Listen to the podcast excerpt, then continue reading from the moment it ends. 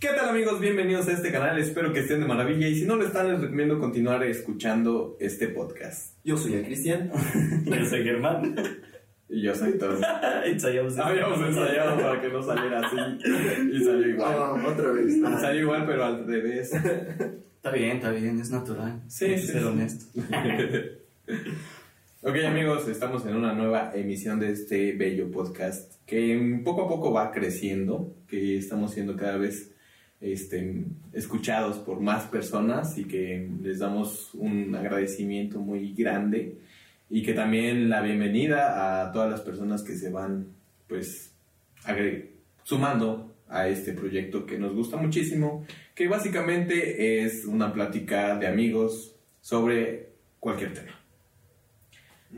Y justamente el día de hoy vamos a hablar sobre un tema que a mí me llamó mucho la atención. Ahora es tu podcast. Sí, ahora Ah, esta vez es mi podcast. A ver cuándo te ponen las pilas para que sea tu podcast. Yo solo los voy a escuchar. este bastardo. Yo solo vengo de oyente. Ándale. Como en las clases. Yo no me matriculé. No, ¿yo no qué? Yo no me matriculé en la clase. Entonces, ¿qué les estaba diciendo? Que, ah, ok, esta semana me llamó mucho la atención el tema de la realidad virtual porque vi la película de mm, Ready Player One. ¿Cuál sería la, la, este, traducción a español? Listo, jugador 1, creo. Pero no la, creo que no la tradujeron. No, tradujeron, tradujeron. Ajá, creo que no la. No. No sé. Se llama Ready Player One en español también. Ok, bueno, pueden buscarla, está en las plataformas de streaming. A mí me gustó muchísimo, yo re- realmente mm, no le tenía mucha fe, la puse porque a Carlitos le llamó la atención este, esta película, entonces la pusimos. Y desde el primer momento fue así como muy impactante. Porque esta película, no les voy a dar spoilers, pero comienza en un futuro en el que prácticamente la humanidad ya se fue a la chingada. Y este, la única forma que tienen de comunicarse o de convivir con otras personas es por medio de la realidad virtual. Incluso este, ya en ese futuro este, tienen como aparatos eh, especiales para esto y prácticamente todas las personas lo hacen, o sea, desde niños pequeños hasta ancianos, ya tienen como que esta mm, noción, se podría decir, de lo que es la re- realidad virtual y se, se dedican, prácticamente pueden hacer ahí todo, o sea, desde ser un jugador, que es lo más habitual, de, de X videojuego, este, hasta ser, no sé, chefs o, o cualquier cosa que te puedas imaginar en esa película, ya ellos lo pueden hacer. Entonces a mí me llamó mucho, me llamó mucho la atención porque la película está muy buena. La verdad, yo le doy un 10 porque sí me gustó muchísimo. Sí, la verdad no lo he visto. ¿No? Está muy chida. Tiene un de chingo de referencias, así, muy bueno. Sí. Y este, justamente esta semana, o bueno, en estos días, eh, salió la noticia de que Facebook, de que Mark Zuckerberg quiere em, innovar, porque creo que Mark Zuckerberg, Mark Zuckerberg es dueño de Oculus, ¿no? Sí. Que es una empresa muy grande de realidad virtual. Sí, de hecho Oculus fueron los primeros, no, bueno, no sé, nunca vamos a saber quiénes lo inventaron desde cero, pero fue el primer hit así de los lentes de realidad virtual, fueron los de Oculus Ah, que de tiempo. hecho, este, cuando abres Instagram o Facebook o WhatsApp, al momento de abrir la aplicación, en la parte de abajo te aparecen unos iconitos en gris. de todas las aplicaciones Y que muchas personas ni siquiera saben cuál es lo último. Y justamente es Oculus, es un como ovalito, ¿no? Sí, para quienes no sepan, Oculus, eh, como, como estábamos contando, es una empresa que se dedica a hacer los lentes de realidad virtual, que es esto de utilizar ya no solo la plataforma 3D emulada en una, en una pantalla 2D, sino que esto lo que hace es que te conecta realmente en, en los ojos, como que toda, toda la visualidad te hace estar dentro de, y no solamente como que lo veas tridimensional, sino como que interactúes. O sea, Ajá. volteas la cabeza y es como que estás dentro. Ajá, Exactamente. para quienes no sepan. Ujú. Y de hecho ya hasta creo que viene con unas palanquitas, ¿no? Sí, pues. Sí. Ajá. Y también en la película ocurre esto mismo. Incluso en la película ya hasta tienen trajes especiales para que sientas todo lo que estás pasando en este en tu juego o en lo que estén haciendo. Este existe una no sé si llamar no sé cómo llamarlo si interfaz o este programa o no sé la verdad que se llama el Oasis que es como un mundo creado por una persona para que toda la gente se conecte y prácticamente pase todo su tiempo ahí. Sí. Entonces, a mí me surgió la pregunta de que ustedes, ¿qué pensarían o cómo se imaginan el futuro? Si puede llegar a ser así o está muy lejos de la realidad. Pues es que ya no creo que sea en el futuro, porque ya un poco está pasando. Hay otras cosas, hay otra cosa bien interesante que estaría chido tomar, retomar después que pasa en esta película, que el fin de la película es que el creador del Oasis dejó como ciertas pistas y quien logre como encontrar las pistas Quedar. eh, se queda con el, que no, con el Oasis, o sea, toda la plataforma.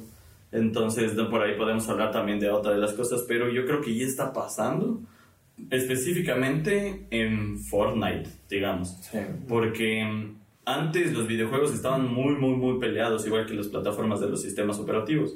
Antes, por ejemplo, si tú tenías un iPhone y tenías una computadora Windows o PC, no, no podían interactuar, estaban súper peleados. Y si tenías un Xbox, no podías jugar con nadie que tuviera PlayStation.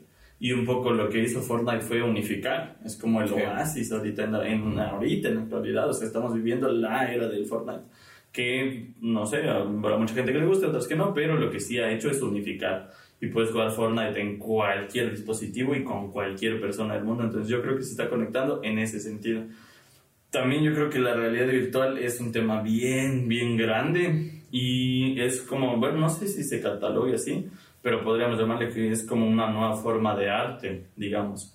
Pero bueno, no sé, porque también podría ser social y un montón de cosas, pero está chido que es como una nueva manera de interactuar, digamos. Y como está tan nueva, hasta donde yo sé, que sí sé un poco de esto, pero hasta donde yo sé no hay como una aplicación que se le haya encontrado realmente a la realidad virtual, o sea, de cuál es el uso. Por ejemplo, el cine lleva ciento y tantos años y se sabe más o menos para qué funciona y cómo se hace. Pues la realidad virtual es tan nueva y es tan amplia y es tan compleja Sí. que no sé, o sea, no, no es como que digas la realidad virtual es de videojuegos, porque no es verdad. O sea, hay tiendas ahora en línea, hay un montón de cosas que está haciendo. Incluso puedes hacer proyectos así arquitectónicos y presentarlos en realidad virtual para que tu cliente pueda verlo así, o sea, como que vivirlo más de una forma más en primera persona Ujú. que antes, solo viéndolo en planos o solo viendo pues en un programa de computadora X. Este, ahorita prácticamente ya puedes vivirlo, o sea, ya puedes estar en ese lugar. Y no solo en, en, en arquitectura, o sea, sino que como que muchas personas ya están encontrando una manera de proyectar sus ideas por medio de la realidad virtual. Sí, porque creo que también desde el nombre, o sea, nunca lo había pensado, pero ponte la pintura, el cine, la música, como que son áreas que están determinadas incluso desde el nombre. Perdón, te- Pero la realidad virtual, o sea, desde su nombre es como es otra realidad. Y como la realidad es como múltiple. O sea, no es como una sola disciplina la que puede existir a- dentro de, porque ahora hasta se puede pintar en realidad. Fíjate que ahorita que estaba que lo estaba escuchando, me acordé de que eh, al inicio de este año eh, fui a Ciudad de México y había una exposición de Da Vinci, ¿no? Y ahí pues al final, o sea, en primer lugar trajeron así como varias pinturas de Da Vinci, ¿no? Pero lo que era realmente, pues eran televisiones, ¿no? Con su marquito dorado. O sea, Wow. Está bien cabrón porque, bueno, honestamente se me hizo, inter- bueno, se me hizo interesante por el hecho de que se veía así como, como así bien detallada la, la, la, la pintura. pues, Como si estuviera ahí. Pero se me hizo muy aburrido porque pues es como que, chale, O sea, es como estar en el Google, pero físico. ajá, sí, ¿no? Como en, en, en carta, ¿no? Por Coliseo romano, ¿no? Sí. Este, y al final, eh, bueno, hicieron una proyección bien cagada, ¿no? o sea, discúlpenme, pero sí, para mí fue muy cagada. porque proyectaron así en gran escala lo que ya vi hace ratito en pequeña escala, ¿no? Entonces como que, qué aburrido. Pero lo chido fue lo de, lo de hasta el final, ¿no? Que pues sí, nos pusieron los lentes este, de realidad virtual, ¿no? Y apareces en el estudio de Da Vinci, ¿no? Volteas y ves este, la Mona Lisa este, a medias, ¿no? Y volteas y está el, eh, pues los, este, las máquinas que inventó este güey, ¿no?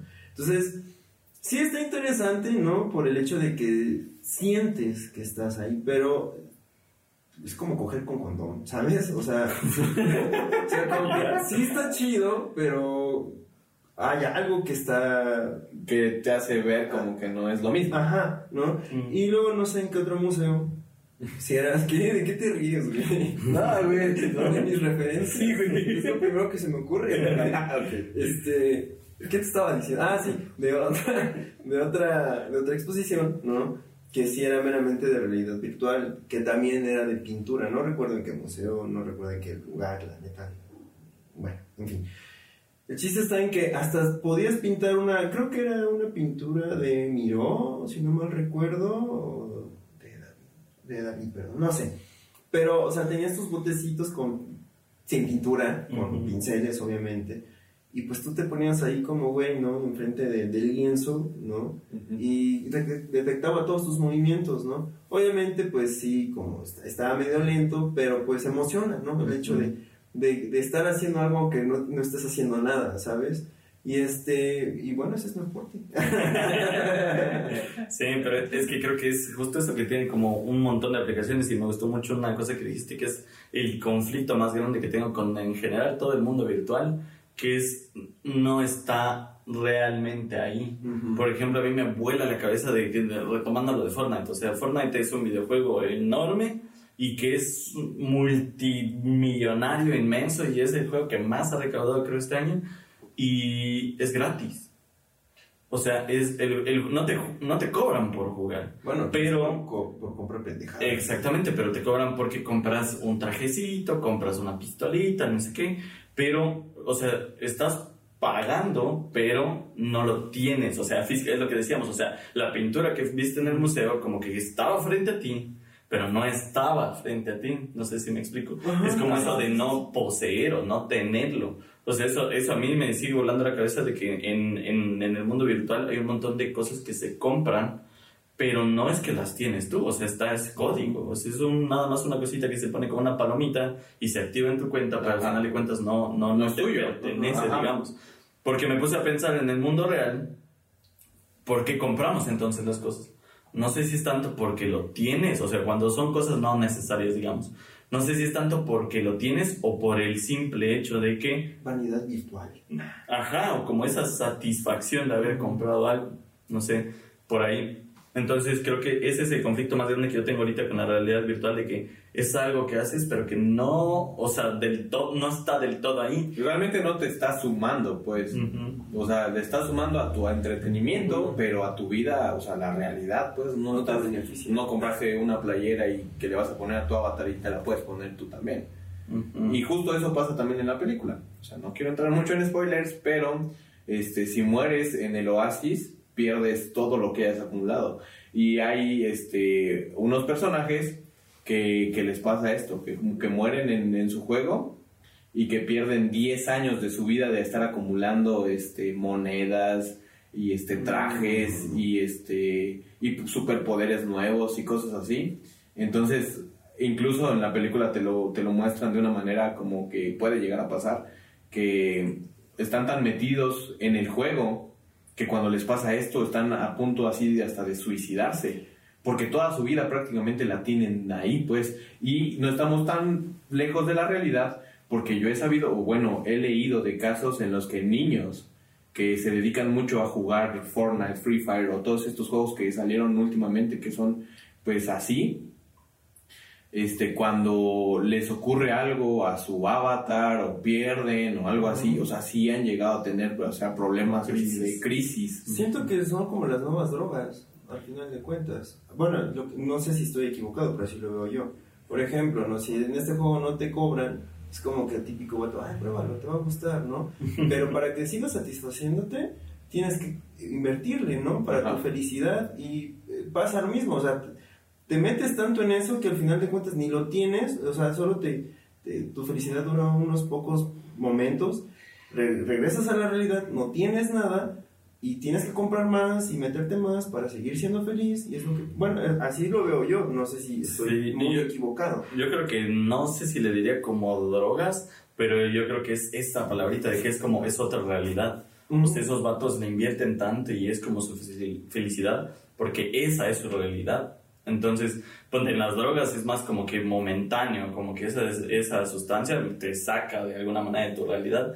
Entonces, un poco por ahí Ajá. sí creo que podría ser, pero yo creo que es más en el hecho de que hay mucha gente que está construyendo una vida virtualmente Ujú. y que tiene amigos virtuales y que tiene dinero virtual y que tiene, no sé, como casas virtuales. Entonces, eso yo creo que está como, que, que tal vez es por eso, porque es como otra realidad, porque al final de cuentas, o sea, la realidad creo que es como un consenso. O sea, nosotros sabemos que esta es nuestra realidad porque todo el mundo sabe que es su realidad, pues es lo que todos acordamos. Pero ahorita lo que está pasando virtualmente es que toda la gente está acordando que también esa es una realidad es virtual, pero es una realidad. O sea, ya toda la gente está entrando en consenso en que si tienes un millón de seguidores en internet, eres alguien más importante Ah, que alguien que tiene dos. Claro. Es otra realidad, pero ya toda la gente lo sabe y ya se vuelve como una realidad real. Entonces, eso es lo que está cabrón.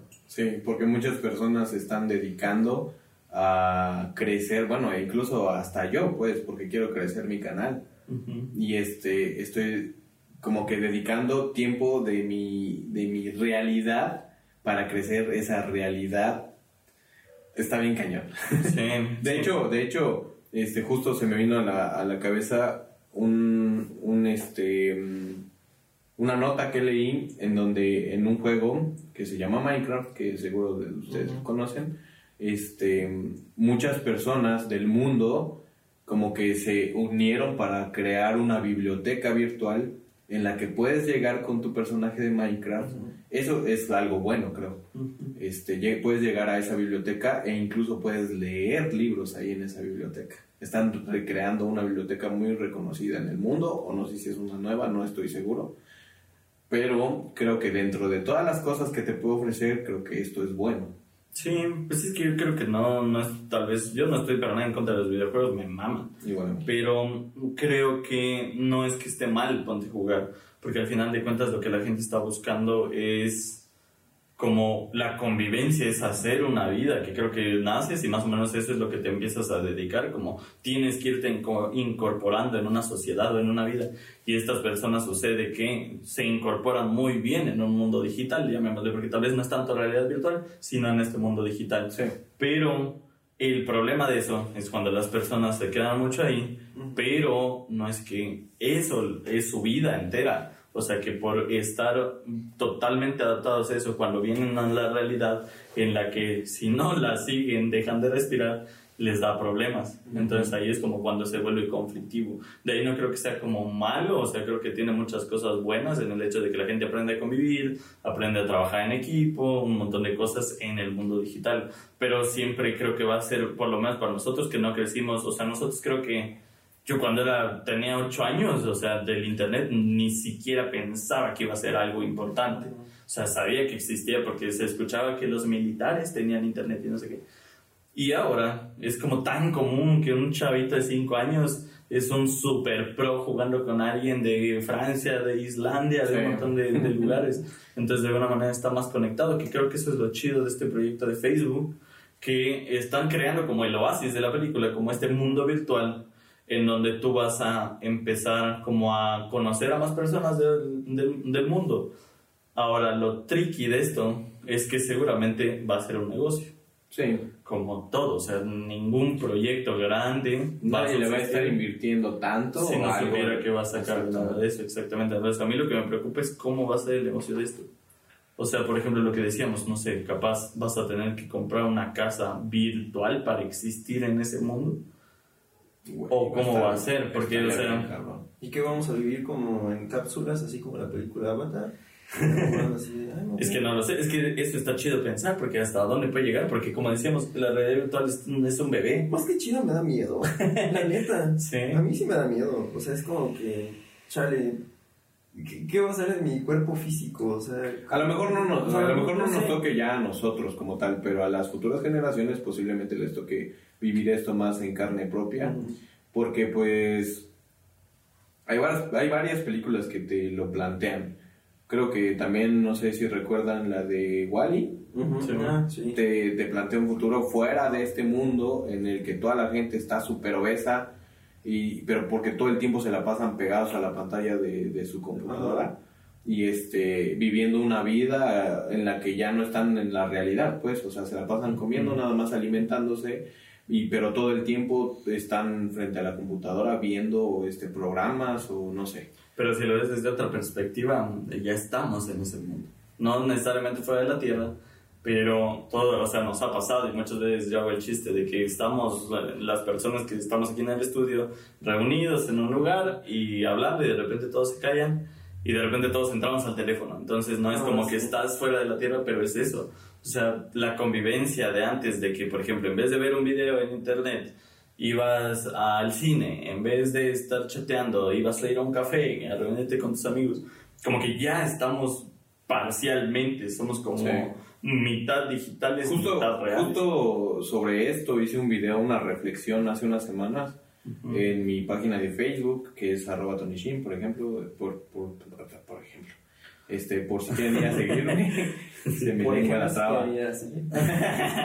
Por si quieren ir a seguirme, ¿Por subí ese video a, a mi página en el que hablo de cuántas horas pasa una, una persona en el teléfono y este hice esta comparación de en 30 años cuántos, cuántas horas vas a pasar y en total una persona pasa 5 horas al día y en, cinco, en 30 años va a pasar 5.7 años solo en el celular. Ujú. Entonces sí es algo que sí debe de dar miedo porque ahorita yo creo que estamos en el punto de nuestra vida en el que todavía podemos controlar qué tanto tiempo queremos pasar en el Internet.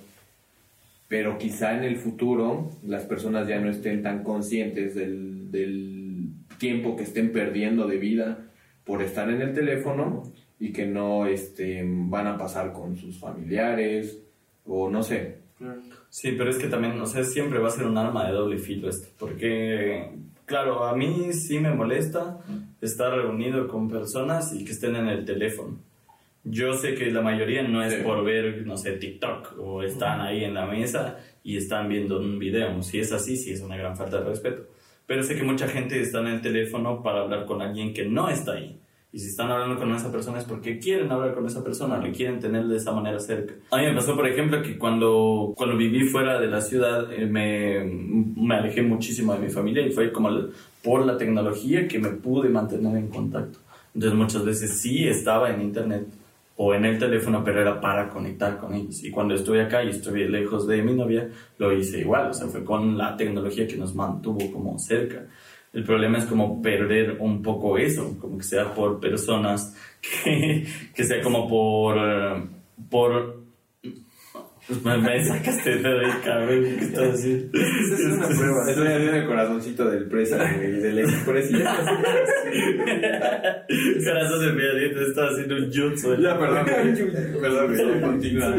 Este, eso que, que creo que el problema es cuando las personas como que se quedan totalmente ahí y dejan de convivir con personas que sí están a su alrededor con tal de estar como con alguien que no lo está en ese Sí. momento es ya como un poco feo pero es aún peor si es que no es por estar en contacto con alguien más. No sé si peor pero solo es como un poco feo.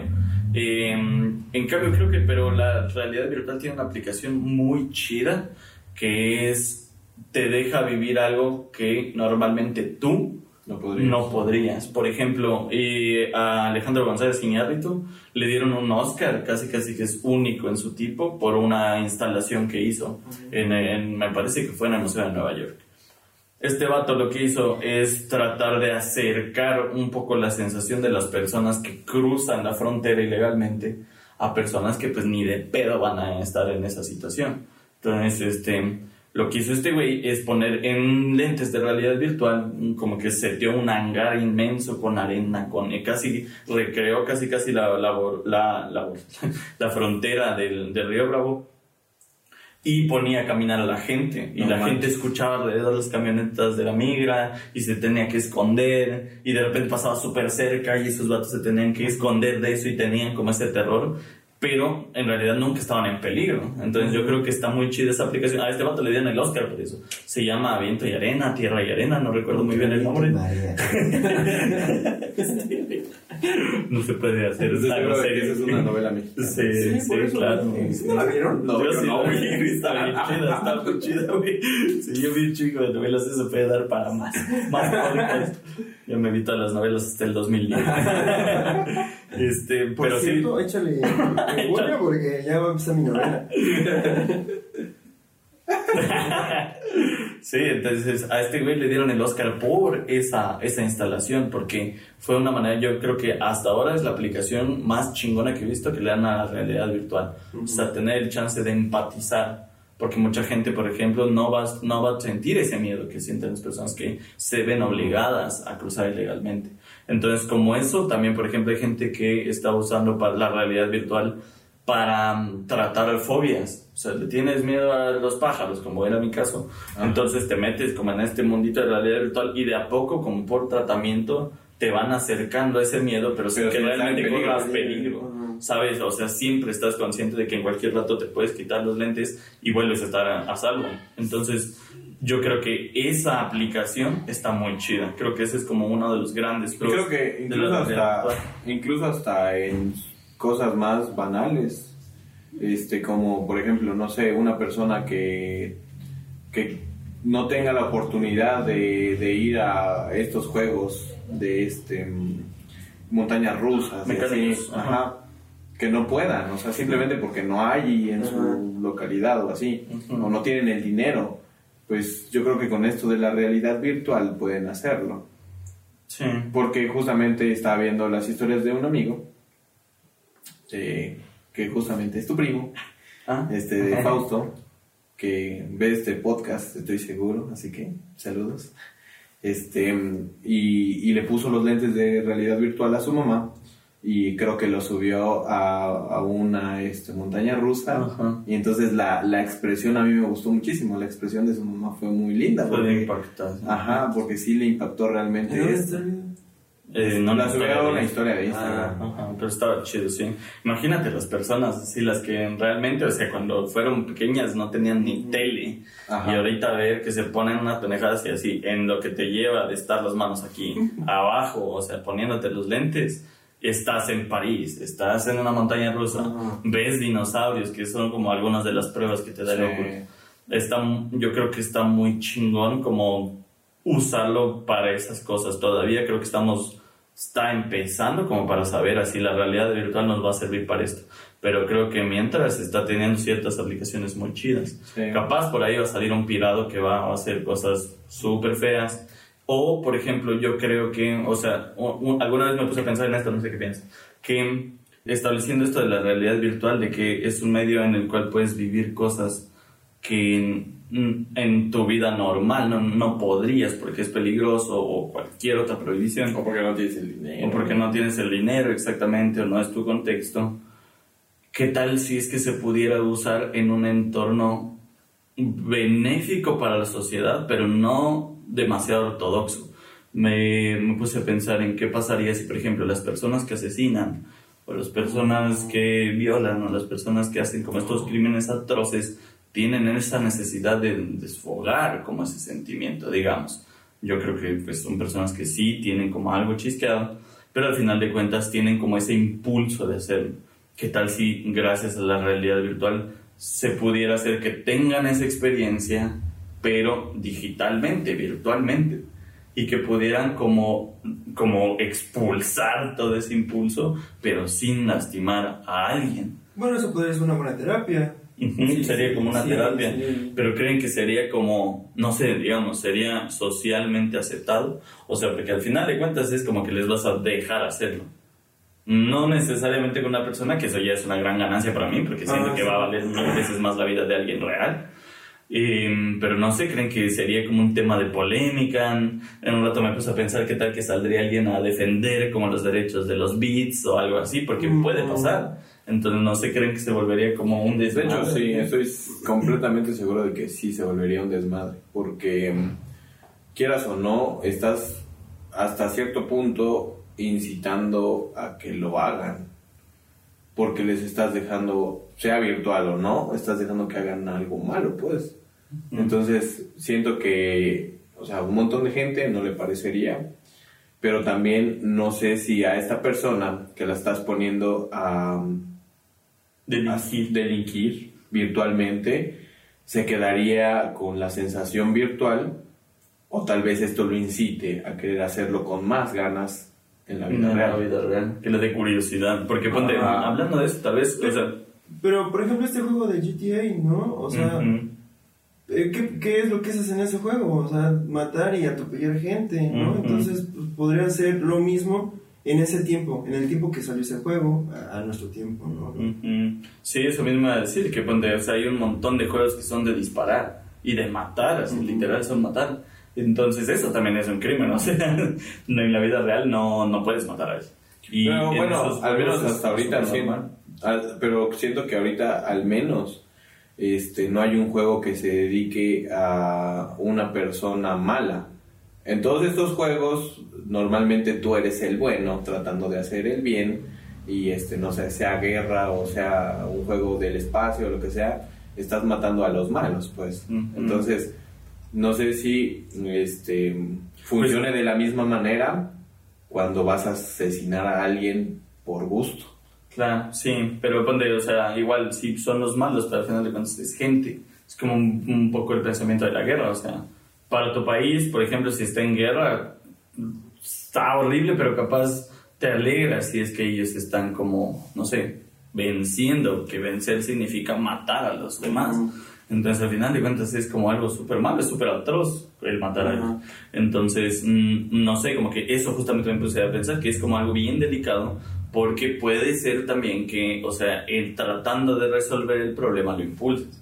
O sea, No, dándoles sí, como, claro. este, como esta fuga virtual, tal vez como que no sé, o sea, ya no les satisfaga eso y quieran como hacerlo. Pero también, volviendo a la película, hay un punto en el que en el personaje como que hablan de un traje en el que ya no solo puedes ver y estar presente en la realidad, Sí, sino sí. que existe un traje que puedes sentir. O sea, si alguien te toca, si alguien te acaricia, lo que sea. Entonces, ¿te imaginas? O sea, estamos en un punto en el que, si pensamos hace 10 años, habían telefonitos que tenían MP3 y eran la mamada, era así como dijo, no mames, o sea, no hay nada más chido que esto. El, infra- el infrarrojo. El infrarrojo, güey, el Bluetooth, eran unas cosas así de que te volaban la cabeza. años. Ajá, y ahorita, o sea, son pocos años, son Sí, 10 años, son 10 años. y estamos hablando de realidad virtual. Imaginemos 10 años más adelante. Entonces, ¿qué tal que la realidad virtual sí pudiera transmutar hasta el hecho de volverse realidad?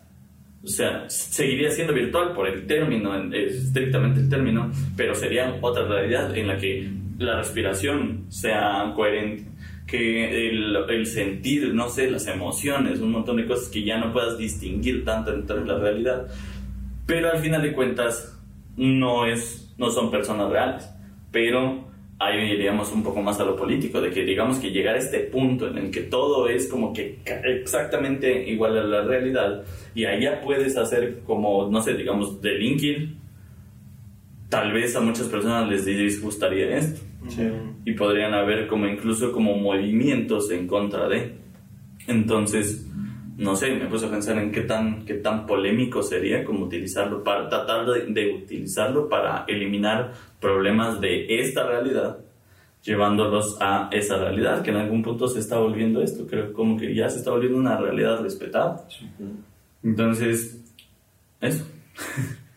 Pues sí, eh, la neta creo que tiene sus pros y sus contras, porque las aplicaciones hay tanto como aplicaciones buenas como aplicaciones malas de lo que es la realidad virtual. Creo que todo está en como que cada uno siempre. O sea, como que cada uno va a saber qué hacer con esta nueva oportunidad. Cada quien va a saber si hacer algo bueno, hacer algo malo, pero pues todo está en la gente al final de cuentas. A todo va a estar al final de cuentas. en Sí. También sería bien cabrón porque ahora lo estamos viendo, pero como no es un cambio tan avanzado, no se siente demasiado el, el golpe. Pero lo estamos viendo un poco, por ejemplo, cuando en Estados Unidos, que digamos que es como Estados Unidos, Rusia y estos mega países, eh, estaban hablando de un iPhone 3, nosotros estábamos mamando los teléfonos MP3. Sí. Entonces va a ser bien cabrón que la globalización, al final de cuentas, no es tan globalización, o sea, no es que llega a todos los rincones. Entonces, si es que desarrollamos como humanidad un punto en el que hay una realidad virtual tan cabrona que la gente se está mudando esa vida y está dejando esta, va a haber un montón de gente que va a seguir en esta. Y si digamos la mayoría de negocios o la mayoría de la sociedad o el dinero, la economía se mueve digital, ¿cómo creen que se podría pasar eso? O sea, como a- hacia, o sea, ¿cómo sería la vida de las personas, los que se quedan en esta realidad? Estaría cabrón. Sí, yo creo que, no sé, no estoy seguro, pero tal vez esas personas que no sepan evolucionar, no sé, sean los futuros indigentes, quizá, porque cuando no evolucionas, cuando no te adaptas a lo nuevo, siempre ocurre esto de que te vas quedando, te vas quedando y te, Te empiezas a ir más. Básicamente.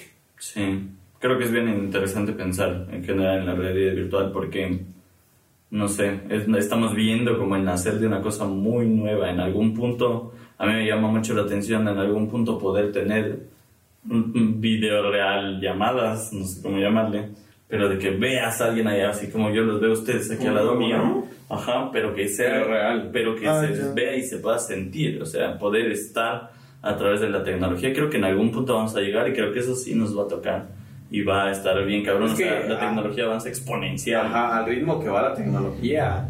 Nosotros decimos que hace 10 años apenas estábamos deslumbrados por el- la- los celulares con MP3, pero en 10 años creció tan rápido que los próximos 10 años va, no sé, no sé qué esperar, la neta. O sea, puede que vengan avances tecnológicos súper rápido, que de hecho ya está sucediendo, Ujú. Pero pues, no sé, creo que son temas demasiado fuertes, demasiados... Creo que eh, son temas en los que tenemos que reflexionar todos como personas para, pues, saber cómo afrontarlos. Sí, y creo que no vamos a poder muchos, porque lo que hablábamos la semana anterior, o sea, ya nuestra generación ya está como, Moldeada. ya está moldeada. Entonces, si, por ejemplo, sale Elon Musk mañana y te dice, no sé, vas a poder estar en París así totalmente como si estuvieras desde tu casa. Entonces nos va a costar un poco adaptarnos, pero va a haber generaciones que ya van a nacer con eso. Entonces ya va a ser otra humanidad completamente nueva. Y es raro pensar en eso. Yo digo que está chido porque hay un montón de aplicaciones buenas que se le puede dar, interesantes y de innovación. Y al mismo tiempo seguramente van a haber un montón de cosas malas. Sí, como en todo. Sí, entonces, no sé, imagínate grupos criminales que utilizan realidad virtual. También se podría utilizar, no sé, o sea, no sé. O sea, Que secuestren a tu avatar. A la ¡Ala! Pues es que pasa un tienes poco que ahorita, depositar un chingo para que te. A la madre. Pues es que ahorita pasa un poco con eso. Hay gente que le secuestran la cuenta de Facebook. Y que sí es Es importante. cierto, güey, es Ajá, o que les hacen así estafas súper cabronas y que al final de cuentas no te están haciendo un daño real. O sea, daño en el hecho de que no es un daño físico lo que te están haciendo. Pero sí moral. Ajá, en muchos casos moral, pero por ejemplo hay gente que le roban una página con un millón de seguidores Sí. que es algo súper grande en nuestro mundo ahorita. Y es como una- un problema súper grande, pero en realidad si lo piensas de lejos, no te está No te quitando afecta nada. realmente. Ajá. Pero es algo súper grande. Entonces, no sé, se me hace que es un tema súper grande. Hay que ver cómo es esta aplicación que va a hacer Facebook.